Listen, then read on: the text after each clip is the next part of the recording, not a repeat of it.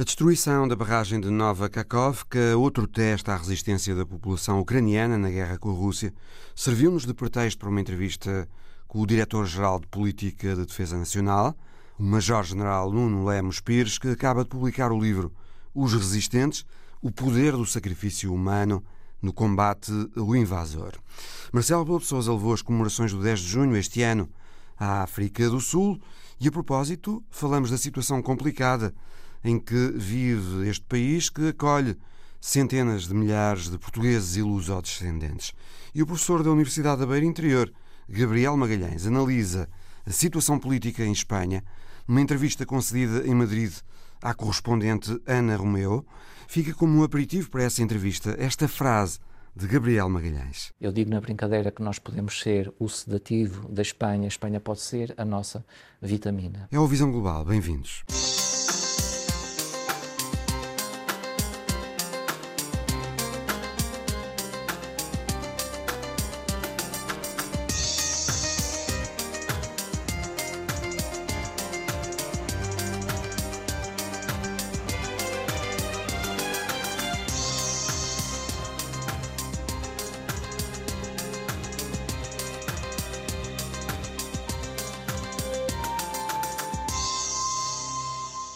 Destruição esta semana da barragem de Nova Kakovka, na Ucrânia, causou um desastre humanitário e ambiental de enormes proporções, afetando muitos milhares de pessoas residentes em cidades, vilas e aldeias da região de Kherson, nas margens do rio Dnipro. Pessoas que ficaram sem casa, com plantações destruídas, sujeitas a falhas de energia, sem água potável, com as minas que tinham sido colocadas por combatentes e que se sabia onde estavam, agora deslocadas. É outra catástrofe que se abate sobre a população da Ucrânia depois do cerco a Mariupol, o ano passado, depois dos ataques constantes à rede elétrica, depois da luta de meses por Bakhmut, no fundo, depois de já quase um ano e meio a resistir ao inferno da guerra. Convidámos hoje para o Visão Global o Major-General Nuno Lemos Pires, Diretor-Geral de Política de Defesa Nacional, que acaba de publicar o livro Os Resistentes, o Poder do sacrifício humano no combate ao invasor. Boa tarde, Major-General. O que tem permitido aos ucranianos suportar as investidas russas ao longo de todo este tempo não é só o apoio financeiro e militar que têm tido do Ocidente, mas também essa capacidade de sacrifício da população. Boa tarde. Sim, sem dúvida. Essa é que é a grande arma contra o invasor, é a capacidade de resistência porque é essa determinação que causa dois efeitos diretos. Um, porque permite afrontar o invasor. Dois, porque permite mostrar a quem está fora uma determinação nessa causa. Portanto, facilita também o apoio externo à causa. De todo. E de facto muito importante. Hoje em dia estamos num mundo cada vez mais globalizado.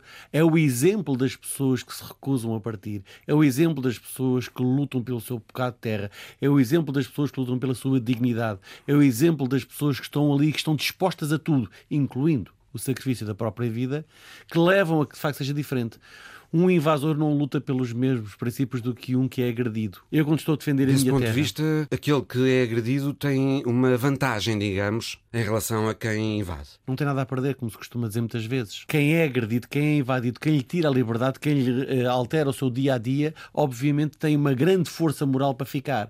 E repare, se há país que percebe isto, somos nós portugueses. Quando os franceses invadem a Península Ibérica, invadem Portugal, e quando um português está a defender, não é a mesma coisa que um britânico está a ajudar nessa mesma guerra. Ou seja, um soldado britânico que vem no exército expedicionário para a Península Ibérica para lutar contra os franceses, não é a mesma coisa do que uma família no norte de Portugal que está a ser invadida, brutalizada por um opressor francês. Essa diferença faz toda a diferença. E é por isso que, voltando ao exemplo que estava a falar da Ucrânia, quando as pessoas resolveram e mostraram ao mundo que estavam determinadas em resistir e que ao fim de um ano nós vemos e lemos esta resiliência, esta resistência deste povo e entendemos de facto que os ucranianos querem ser quem são, ucranianos, e é só isso. E nós demos-lhe o respeito de eles tentarem mostrar ao mundo que querem existir como nação. E estou a demonstrá-lo homens, mulheres, crianças, povos, cidades e vilas. No livro dá exemplos de como essa capacidade de sacrifício das populações, essa capacidade de resistir, foi fundamental em diferentes contextos de guerra. Para os romanos derrotarem os cartagineses, para os portugueses expulsarem os ocupantes eh, franceses nas invasões napoleónicas, A resistência é um fenómeno antigo. Está no ADN da humanidade, digamos. A resistência é um fenómeno perene, porque a partir do momento que há uma causa que vale a pena, algo que nos, que nos transmite como identidade coletiva, que diz eu, por isto, vale a pena resistir, as pessoas resistem. Resistir não tem que ser um Estado ou, ou, ou, não tem que ser apenas um invasor. Pode ser uma resistência contra uma ideia. Por exemplo, retirarem-nos a liberdade. Retirarem-nos a liberdade de expressão. Um dos exemplos que eu dou no livro é de uma cientista, Hipátia, do século IV depois de Cristo, uma filósofa, uma mulher magnífica que tinha uma inteligência superior, que era uma matemática excelente e que na altura o que ela tenta resistir exatamente a uma, a uma ideia, uma ideia de ortodoxia, uma ideia de profunda perversão daquilo que era uma sociedade que se estava a tentar impor e que perdurou quase durante mil anos. Resistiu seja, até perder a própria vida. Ela, ela foi morta porque primeiro defendia que o direito à ciência contra a ignorância, o direito à igualdade das mulheres e dos homens, portanto, numa sociedade que estava naquela altura a construir-se com uma invenção humana que era tentado mostrar que os homens eram mais importantes que as mulheres. Ela é uma mulher que, obviamente, prova que isso não é verdade, mas acaba por ser derrotada. E, portanto, o resistir contra uma ideia, o resistir contra uma política opressiva, o resistir contra a falta de liberdade de expressão, resistir é isso. Resistir não é só defender palmos de terra. Resistir também é ir contra aquilo que é a manipulação de direitos, liberdades e garantias. O livro aborda também os processos de resistência em Timor-Leste, Moçambique e Afeganistão, países que o Major-General conhece bem. Sim, isto, de facto, este livro é muito pessoal, na medida em que eu escrevo sobre uma tese, mas ao mesmo tempo deixo-me transportar pelos exemplos que eu conheço mesmo os exemplos das invasões francesas, porque durante muitos anos eu estudei. É o período histórico que eu mais gosto. São, de facto, as guerras napoleónicas eu, e, e, são períodos que eu vivi intensamente, não por ter, ter estado lá, mas porque estudei. E escreveu sobre elas? E escrevi sobre elas. Relativamente a Timor, sim, eu estive lá em 1975. O meu pai foi o último governador português de Timor e, portanto, eu vivi o que é que era o caráter da determinação daquele povo, o que é que era o amor não é? As pessoas às vezes esquecem destas pequenas palavras, dizem assim: o que é isso? De falar destas palavras um bocadinho abstratas, amor, paixão, ódio, mas quando nós sentimos na pele e vemos no dia a dia, a coisa transforma-se. E o que eu senti com miúdo, ainda muito criança, eu fiz lá 10 anos de idade, eu já assistia àquilo que no fundo eram solidariedade, entrega, princípios, valores. O meu pai acreditava fortemente naquilo que são direitos, liberdades e garantias, no direito àquele povo ser autodeterminado. Ele não conseguiu cumprir a missão porque a Indonésia invadiu. E quando a Indonésia invadiu, aquele povo resistiu. E resistiu durante 25 anos. E quando saiu do seu cativeiro, que finalmente se conseguiu libertar, deram um exemplo ao mundo de democracia. De Portugal também outro. resistiu para que Timor-Leste pudesse ser independente. Portugal ao lado dos timorenses. E isto foi talvez resistiu uma... porque durante muitos anos uh, teimou em levar o processo por diante. Não se deixou calar. Eu acho que isto é muito importante. Portugal, obviamente, que tinha enormes responsabilidades sobre aquilo que ali se passava. Como o meu pai tinha enormes responsabilidades sobre tudo aquilo que ali se passou. Mas, acima de tudo, havia, obviamente, quem tinha invadido. Quem tinha invadido não foi Portugal. Portugal o que fez foi dar voz àquele povo que tinha direito à sua autodeterminação. E, portanto, e aquela nação comportou-se exatamente como tal. E se alguém tinha dúvidas quando foi o referendo, veio ao de cima. Ou seja, 97% daquela população votou que queria ser independente. E é essa luta que Portugal manteve. E quando os timorenses saem e a primeira coisa que faz é estender a mão ao seu opressor, o que Xanana Guzmão faz com os indonésios, com o seu carcereiro, é um ato de dignidade suprema. Como Nelson Mandela fez na África do Sul. Como Nelson Mandela fez na África do Sul. E hoje em dia é bonito ver. Portugal, a Indonésia e Timor são países aliados, são países amigos. Isto constrói-se exatamente porque há coisas para cima daquilo que é perdoar não é esquecer, perdoar é fazer um caminho de futuro.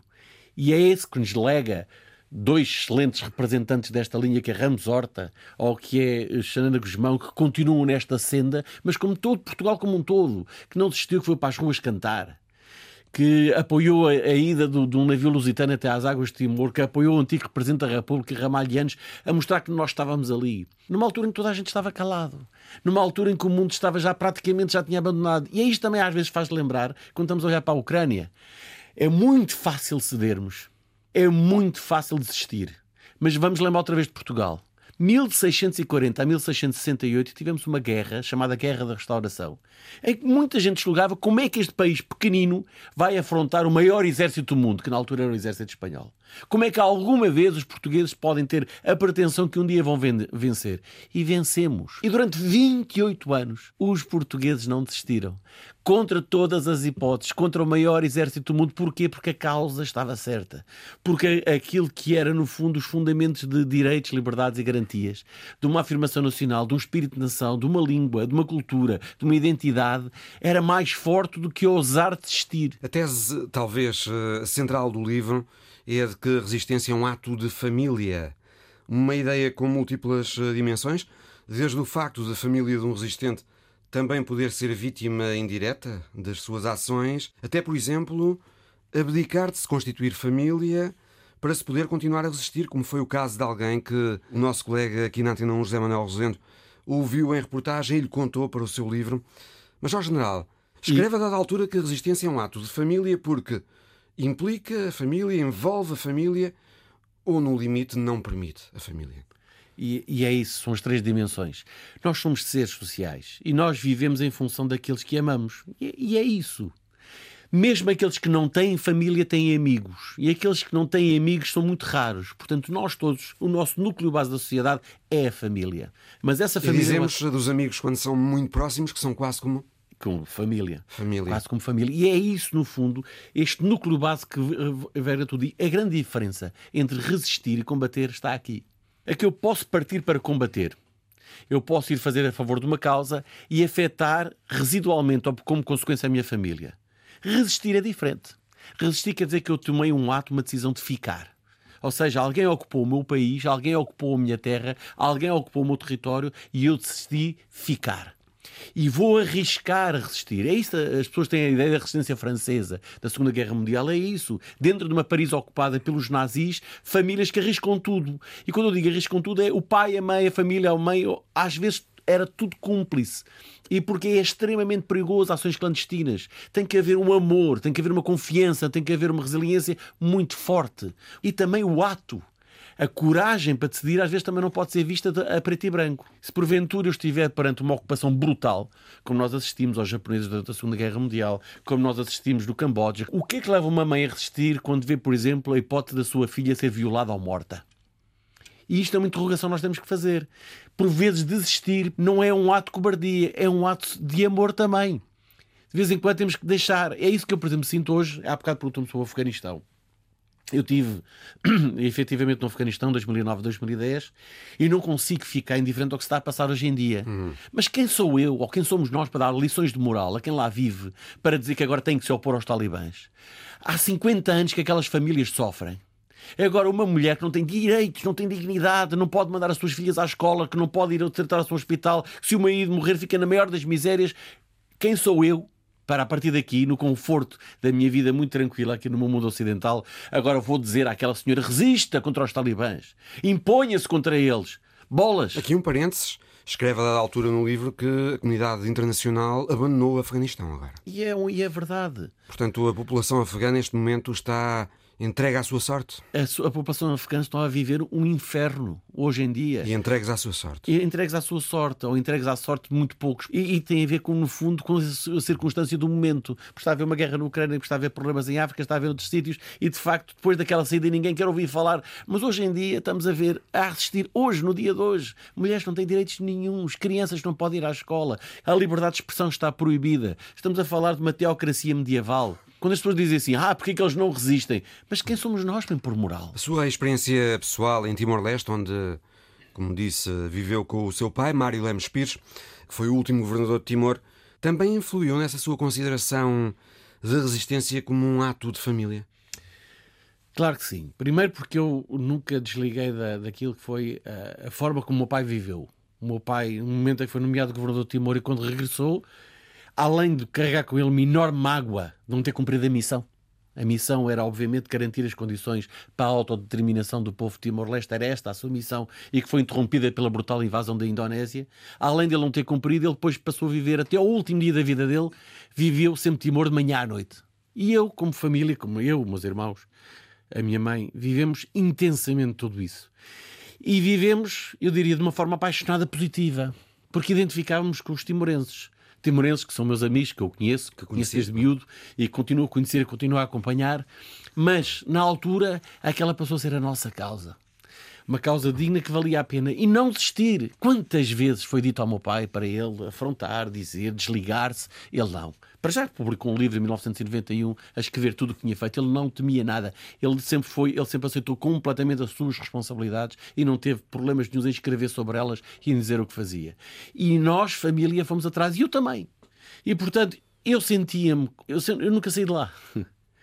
Eu nunca mais lá voltei, uh, espero voltar agora em breve, mas eu nunca mais voltei a Timor desde 1975, saí de lá em agosto de 75, eu e a minha família. Saímos para, como refugiados para Darwin, para a Austrália, e que orgulho! E que honra que eu sinto-me ser português, de sinto-me ser amigo dos timorenses, sinto naquele povo irmão que ali está, que não desistiu, que deu um exemplo ao mundo. É, é, é uma, uma democracia funcional na Ásia um país muito da pobre. Agora, houve eleições. Muito pobre, houve eleições problemas. democráticas, eleito, reconhecidas, aí está a fazer bolas. Vale a pena não desistir. Um aspecto uh, particularmente interessante do seu livro é a noção de que a realidade da resistência é uma realidade complexa. Por exemplo, nesta guerra na Ucrânia, resiste a população ucraniana que é vítima dos ataques russos, mas também resistem os que, uh, vivendo na Ucrânia, preferem a soberania russa resistem as autoridades políticas em Kiev, resistem os soldados na frente de batalha e resistem os que, estando longe da guerra, não se calam. O Nuno Lemos Pires escreve que os que resistem pelos princípios são os mais importantes de todos, porque não vacilam naquilo que é verdadeiramente importante: garantir a dignidade, a liberdade, os direitos e garantias. Ah, eu diria que o livro é um apelo a isto, a dizer não à indiferença e a resistir em defesa desses princípios. Sem dúvida. Primeiro, deixe-me começar pelo fim. É um apelo a isso mesmo, a não, o não à indiferença. Eu acho que as pessoas às vezes não percebem como todas contam. Todos nós contamos. As pessoas às vezes no seu dia a dia acham que a sua voz não conta. Quando nós optamos em nada dizer, quando nós optamos por nada fazer, também estamos a dar uma decisão. É uma decisão. E os populistas deste mundo, os autocratas deste mundo, aqueles que querem impor à força as ideias, contam com os amorfos, contam com aqueles que não têm opinião, contam com aqueles que se acomodam, contam com aqueles que não ligam, contam com aqueles que apenas estão entretidos com os seus problemas e só olham para os seus botões.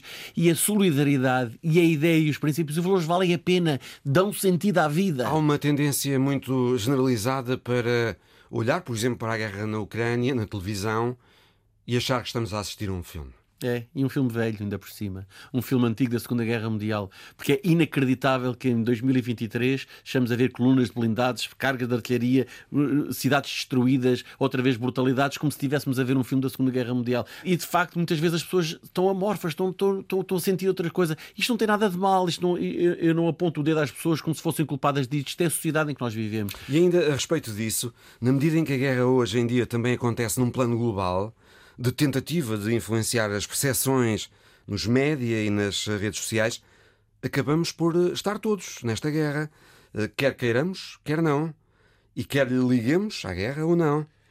Defende a ideia, Major General, de que também temos uma responsabilidade em tudo isto.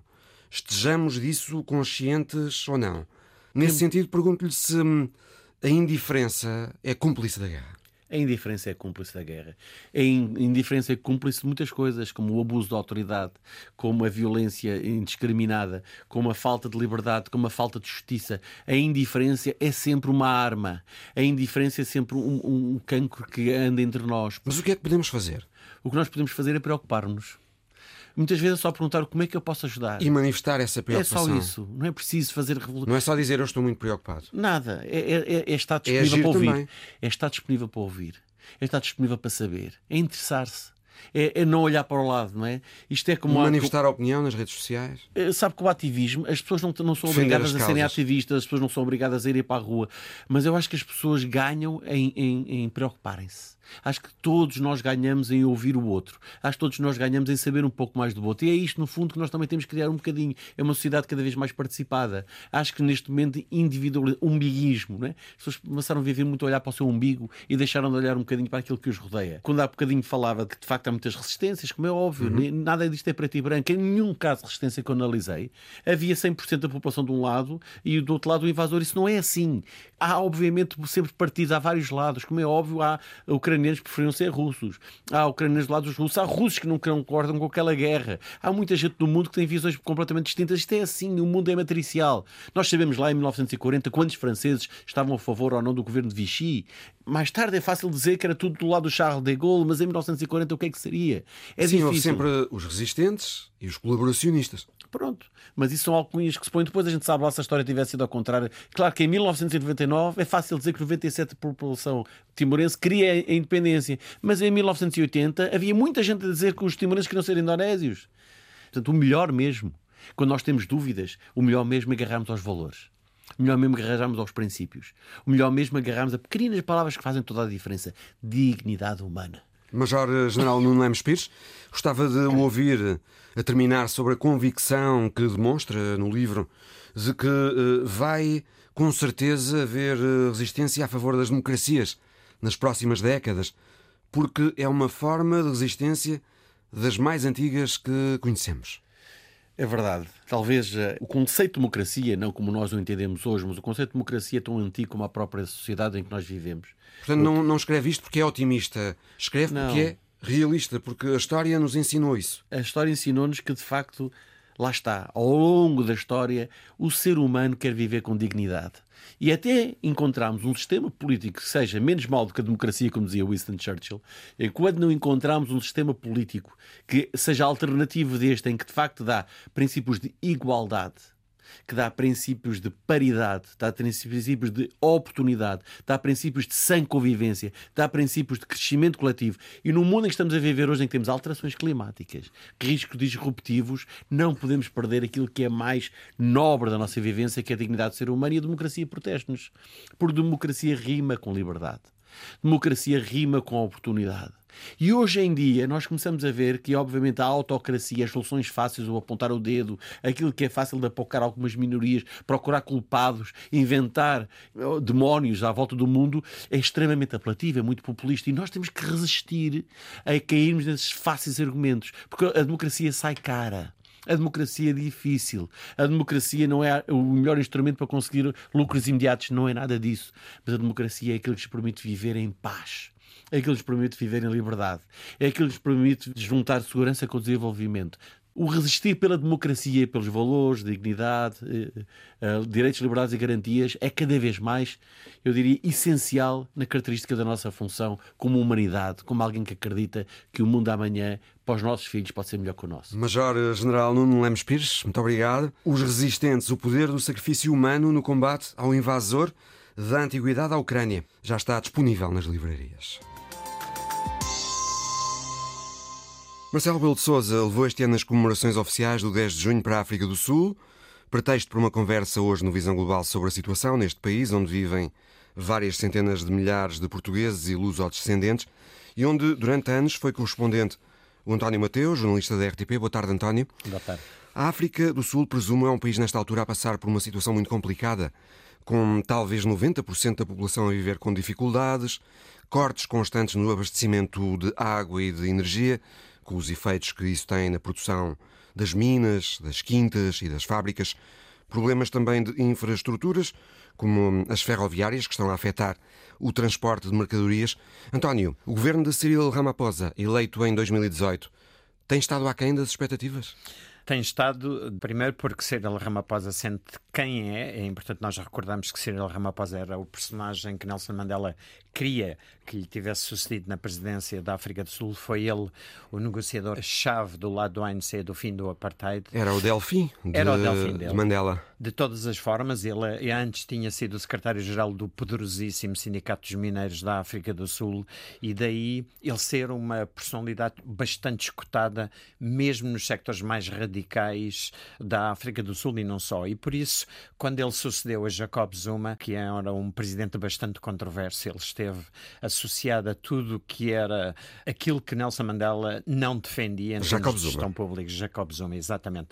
E, portanto, quando ele regressou à atividade política, ele esteve afastado da atividade política pura praticamente desde que Nelson Mandela assumiu a presidência em 1994, só regressou já no fim do mandato, do último mandato de, de Jacob Zuma, e regressou com um país em polvorosa. Ele tentou devolver a África do Sul e reencaminhá-la para todos aqueles vetores humanistas, rigor moral, ética na gestão política, tudo aquilo que se sonhava para o futuro da África. Diz-se que eh, Ramaphosa é um presidente moral, mas incompetente. É, uh, ele tem todas as qualidades uh, que se advogaria num presidente africano dialogante, tolerante, uh, que aceita a divergência extrema à esquerda e à direita sem as ostracizar. No entanto, isto arrasta também muitos problemas. quando nós assistimos na Europa a este continente ser procurado por uma multidão de migrantes que provêm de sectores do mundo que têm problemas, desde o Médio Oriente à África, Imagine-se o que é um país onde não tem que se atravessar o Mediterrâneo, chega-se a pé, e a África do Sul é isso mesmo, é um vetor de convergência de milhões de africanos, com todos os desafios que isso arrasta. É um polo de atração no É. continente africano, porque é um dos países mais ricos de África. Potencialmente mais ricos. Eu quando digo potencialmente é que Com já... mais oportunidades. Exatamente, mas só que isto é finito. Aliás, isto que começaste para referir, que é a degradação acentuada de toda a infraestrutura, nomeadamente a de produção de energia, como sabemos, ela é essencial para a atividade económica, especialmente de um, de um país onde o retorno fiscal vem essencialmente da atividade mineira e com os cortes cada vez mais frequentes, cada vez mais prolongados de abastecimento da rede de energia, todo esse retorno financeiro da África do Sul está em queda e isso é bastante preocupante. Já vamos eh, falar disso mais em pormenor. Eh, António, quando o Ramaphosa foi eleito há cinco anos, havia muita esperança, especialmente dos empresários, de que ele seria capaz de levantar a África do Sul depois dos anos eh, de Jacob Zuma, como hum, referias. Até porque Ramaphosa era um empresário como eles. Exato. O que é que terá corrido mal?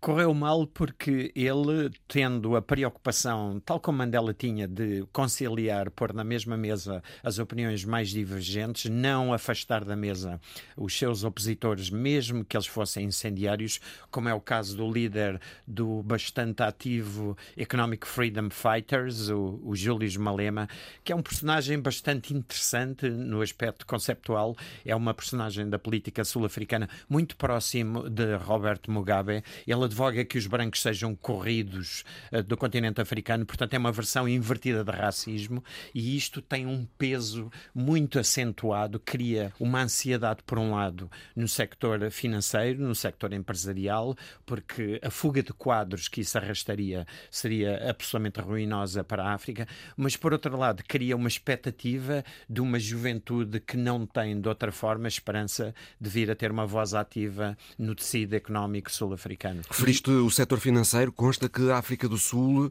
é vista hoje também como um importante centro mundial de lavagem de dinheiro. É, com certeza, porque uh, se na Europa uh, existem mecanismos bastante ativos e incisivos de controle de lavagens de dinheiro, os bancos na Europa, apesar de serem permeáveis a uma série de fraudes, são bastante menos do que em África. E o que é que aconteceu?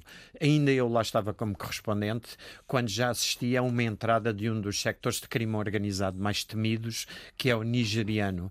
E se uma pessoa penetrar na África do Sul e começar a lidar com a economia sul-africana, as redes de crime organizada, vindo quer da Nigéria, quer do Paquistão, quer de países que estão montados em cima de redes de tráfico de droga, a África do Sul é, nesta altura, quase um polo distribuidor deste tipo de atividades. E isto, naturalmente, cria bastantes problemas à economia. Há três questões que normalmente são citadas pelos empresários na África do Sul como as principais razões dos problemas eh, do país. Eh, Uma é o fornecimento instável de energia e a empresa pública de energia, a ESCOM, é vista como uma empresa mal gerida e com muita corrupção. Outro ponto é a logística e aqui em especial eh, o transporte ferroviário ineficiente, gerido pela Transnet, outra empresa vista como mal gerida e com corrupção. E o terceiro ponto, a criminalidade. Roubam-se cabos da ferrovia e da eletricidade. Houve inúmeros projetos de infraestruturas sabotados pelo crime organizado que tenta obter empregos e subornos. Também achas, António, que hum, estes são os principais problemas da África do Sul? Energia, logística, infraestruturas e criminalidade? Enquanto os postos decisivos de uma economia desenvolvida forem preenchidos ou por conivência política, ou por interesses raciais, ou por interesses partidários, o que tem sido todas estas três abordagens, a dinâmica na decisão final sobre a escolha e atribuição destes postos. Eu recordo que a ESCOM é o maior, a maior empresa de eletricidade do continente africano, uhum. a Transnet, uma das maiores transportadoras ferroviárias, ferroviárias. Perdão, do continente africano, são gigantes que movimentam centenas de milhões de euros, obviamente não usam euros, usam rands. Portanto, muitos interesses envolvidos. Há muitos, há, há derrapagens financeiras brutais, estamos a falar mesmo de brutais, e depois acontece, é importante recordar, quando o anterior presidente Jacob Zuma uh, foi primeiro indiciado, depois comprovado que ele tirava fatias substanciais de fechar os olhos e nomear parceiros dele pessoais para estes cargos, de maneira a receber uma fatia, o que aconteceu foi que a polícia de elite sul-africana, na altura, foi dissolvida exatamente por interferência direta da presidência sul-africana. É este o tecido em que de que falamos, percebes, uh, Mário? E quando Ciro Ramaphosa quis pôr ordem na casa, uh, naturalmente. Encontrou muitas resistências. Muitas, e continua a encontrá-las. Uhum. Ele é uma pessoa inteligente, como referimos, bastante inteligente. É uma pessoa que percebeu rapidamente que, por exemplo, neste dossiê agora de grande atualidade da Ucrânia. De que vamos falar também. Uh, uhum. Que era preciso não tomar direta e incisivamente lados, não para ele poder atuar e ser escutado e ter uma voz realmente eficaz, ele não podia dizer este é o diabo, aquele é Nosso Senhor, e é essa postura que ele tem tido neste dossiê. Sobre o posicionamento internacional da África do Sul, a África do Sul assumiu uh, oficialmente uma posição de neutralidade em relação à guerra na Ucrânia, mas está a ser uh, acusada pela América ter permitido um carregamento de armas uh, e munições para a Rússia num porto da cidade do Cabo. Os sul-africanos negam. Eh, dizem que o navio não levava armas e que o Ocidente não tem de se preocupar. Mas, por outro lado, Sergei Lavrov fez uma visita oficial à África do Sul, em janeiro. Houve exercícios militares conjuntos com russos e chineses em fevereiro. A África do Sul, António, parece estar a jogar em dois tabuleiros. Sempre o fez. Sempre fez. É importante sermos muito claros nisto. É importante... Não é o Ramaphosa, é, é a tradição na África do Sul. E é importante nós entendermos, nós não estamos a falar de uma postura europeia ou eurocentrista ou ocidental centrista, estamos a falar de uma maneira de estar em África. É sempre importante nós sairmos da nossa cultura e olharmos quase como falcões, no sentido de pairarmos sobre a realidade. Esta Aliás, este posicionamento uh, não é original da África do Sul em África. Nunca foi, nunca foi. Repare-se, comecemos logo pela figura de Nelson Mandela. Quando ele assumiu a presidência, e eu estava lá a vê-lo diariamente, a primeira coisa que nos surpreendeu a nós repórteres foi que ele era uma figura dialogante, era uma figura como eu nunca conheci em termos políticos. No entanto, ele convidou para o seu governo homens que o tinham posto na prisão Porquê? Porque ela entendia que os inimigos, os adversários, são muito mais perigosos fora da mesa do que na nossa mesa. É muito importante nós vincularmos os nossos opositores às decisões tomadas sobre o futuro, porque eles nunca vão torpedear-nos assim. Se nós escolhemos alguém da nossa mesa, arriscamos ao virar as esquinas levar uma facada nas costas. E esta é também a posição de Ramaphosa. Não é que ele concorde, porque não acredito, eu conheço, não acredito que ele concorde de forma alguma com o que está a acontecer no dia a dia, com arrebentar-se barragens, com população, um país invadir outro, seja por que motivos forem. Aliás, em conversas privadas, transborda que ele veria isso quase como se nós tivéssemos um vizinho insuportável e tivéssemos todas as razões para não o querer e resolvimos o problema partindo-lhe a porta, invadindo-lhe a sala, arruinando-lhe a casa, brutalizando-lhe o filho. Há um pragmatismo que o leva a não querer hostilizar a Rússia. Também, por outro lado, também é muito importante nós recordarmos isto. Nelson Mandela, assim que assumiu a presidência, manteve o diálogo com o líder líbio na altura, Gaddafi, uhum. e foi muito, muito criticado pelo Ocidente por o ter feito. E ele dizia, na tradição africana, nós nunca abandonamos quem nos deu a mão quando estávamos de joelhos. Uhum. E esta é uma postura que a África, ou pelo menos uma parte de África que olha para Moscovo, vê Moscovo como quem esteve sempre, mesmo no combate anticolonial, do lado deles. Só que, entretanto, toda esta eh, situação já levou a moeda nacional, o RAND, a atingir um valor mínimo recorde face ao dólar. É As relações com os Estados Unidos estão uh, num nível muito baixo. Aí entra outra vez Cyril Ramaphosa, porque Cyril Ramaphosa consegue ver por um lado, esta tradição de que estamos a falar, mas também é pragmático o suficiente para dizer alto lá, nós não podemos levar isto até às últimas consequências. Não podemos. Até porque a África do Sul depende do Ocidente para o comércio, e, e para o sua, investimento. E da sua antiga potência colonial, de Londres. É importante recordarmos que a economia sul-africana está boca na boca, mão na mão com o Reino Unido. Portanto, nunca pode entrar em confronto se não entra em colapso. Com o Ocidente. Com o Ocidente e com o Reino Unido, uhum. particularmente. A maior, a maior comunidade branca e a nata do tecido empresarial sul-africano branco é britânica, não é Afrikander. Uhum. A Afrikander tem mais os vetores de terreno da agricultura, que é um sector poderosíssimo, mas a indústria, a banca, os serviços são essencialmente do lado branco, controlados ou com ramificações diretas do Reino Unido. Há aqui um aspecto importante também que é a África do Sul tem uh, o estatuto de país com acesso comercial preferencial ao mercado americano, e isto é importante para os sul-africanos e nos Estados Unidos já há quem questione se a África do Sul deve manter este estatuto depois do episódio do navio russo com supostamente armas e munições para a Rússia. E os investidores, por causa desta situação também, uh, têm agora mais receio de investir na África do Sul. Estamos é... a falar aqui de uma situação de equilíbrios delicados que Ramaphosa tem que procurar. Exato, aliás, se virmos o que anda a acontecer agora, eh, Mário, nós estamos pela frente. Referiste, e bem, muito importante que Lavrov, o ministro dos Negócios Estrangeiros da Rússia, esteve em Pretória e no Cabo a discutir uma série de questões. O Lavrov tem-se multiplicado em contactos para que a Rússia tenha o apoio eh, da África e da uhum. Ásia como alternativa à separação do Ocidente.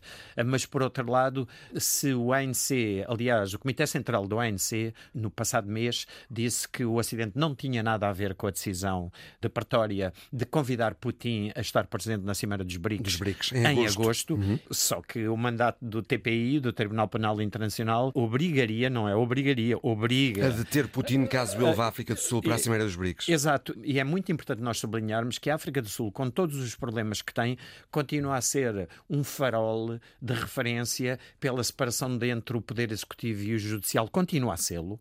Em 2015, é importante recordá-lo, a África do Sul atravessou exatamente o mesmo tipo de dilema com Omar al-Bashir, porque era, tinha um mandato pendente contra ele. Do Sudão do Sudão uhum. por crimes de guerra cometidos no Darfur e, no entanto, o então presidente eh, Jacob Zuma, já o referimos aqui há pouco, tentou primeiro ignorar isso, disse que ele tinha todo o poder para o fazer. Os tribunais uh, sul-africanos não lhe deram razão. O Tribunal Supremo disse que o Poder Executivo tinha que deter Omar al-Bashir.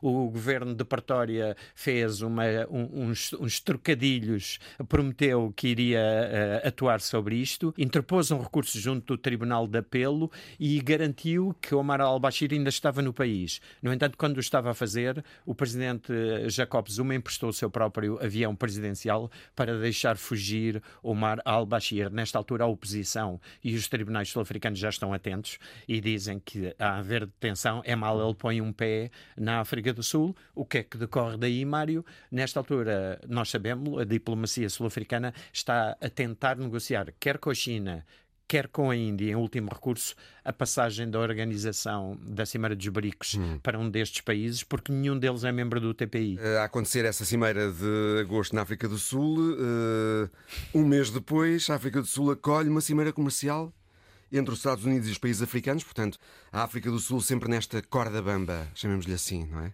Exato. Mas eu não acredito sinceramente que Cyril Ramaphosa, sendo o político astuto que ele é, que ele deixe que esta questão venha a ser. Eh, porque os próprios Estados Unidos não querem esticar a corda demasiado, não querem deixar que a África do Sul transite para a esfera de Moscovo. Esta já foi uma guerra muito antiga da parte da Casa Branca e neste tipo de questões, são eles ou nós, certamente que Washington não vai deixar a economia mais industrializada da África transitar para Fugir a esfera para de a Moscovo. órbita de Moscou. Eu não acredito. António Mateus, muito obrigado. Muito obrigado. A seguir, ouvimos uma entrevista da correspondente da Antena 1 em Madrid, Ana Romeu, com o professor da Universidade da Beira Interior, Gabriel Magalhães, que apresentou esta semana na capital espanhola o livro O País que Nunca Existiu: Passado, Presente e Futuro da Península Ibérica.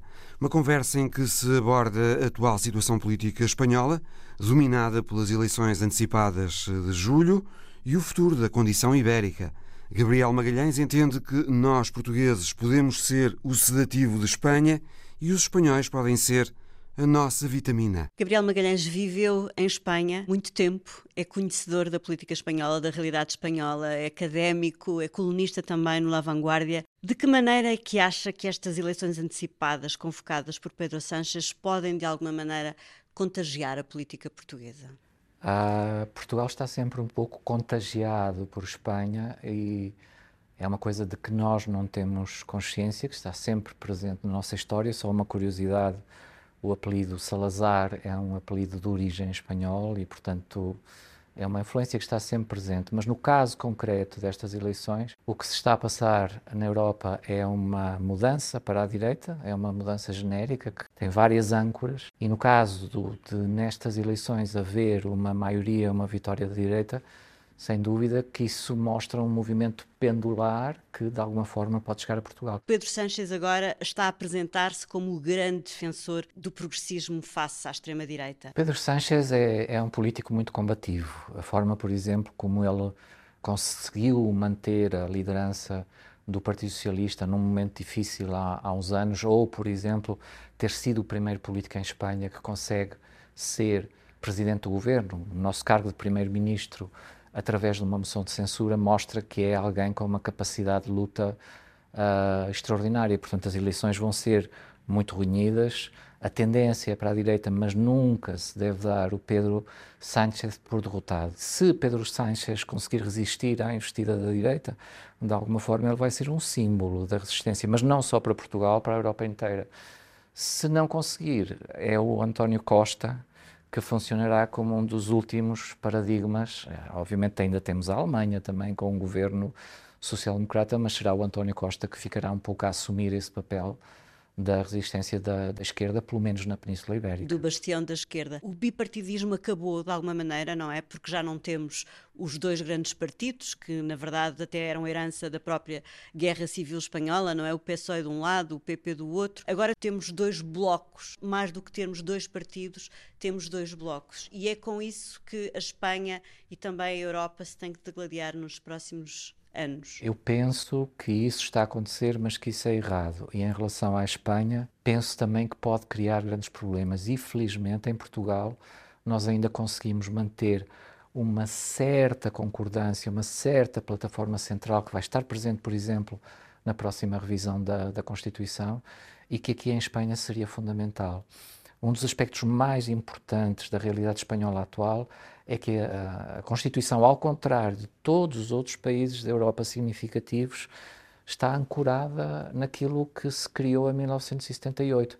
E nós vemos, na realidade espanhola, uma série de curtos-circuitos sempre a acontecerem, por exemplo, no Poder Judicial, na relação com as autonomias, e que vem, em boa parte, da imobilidade dessa Constituição. Portanto, eu penso que, no caso espanhol, embora neste momento seja uma política de dois blocos, o país só vai ter futuro quando for capaz de reconstruir uma plataforma central. Sem isso, vai existir num conflito permanente até uma provável ruptura. Daí a questão das nações, do, do país das nações, por exemplo. Exatamente.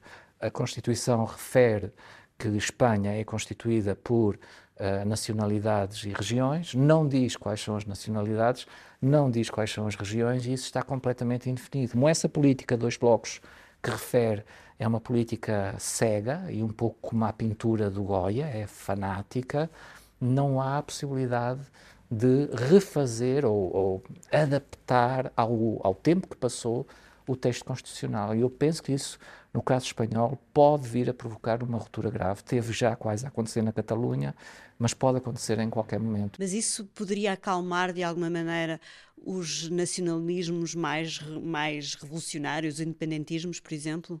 Há uma exasperação, por exemplo, como diz muito bem, no âmbito do nacionalismo, que é preciso começar por atenuar, e o governo do Pedro Sánchez começar procurou fazer isso, por exemplo, através dos indultos, e esse atenuar deve ser seguido depois de um grande pacto nacional, que neste momento talvez as vozes estejam demasiado altas para conseguir fazer isso, mas vamos acalmar e a seguir era aquilo que se devia fazer. Uh, se os políticos espanhóis não têm aquilo que eles chamam altura de miras, pode ser muito grave para a Espanha. Mas essa situação, por exemplo, na Catalunha, falo da Catalunha porque é aquela que ainda está um pouco em carne viva, embora bastante mais calma desde o governo do PSOE, do Pedro Sánchez.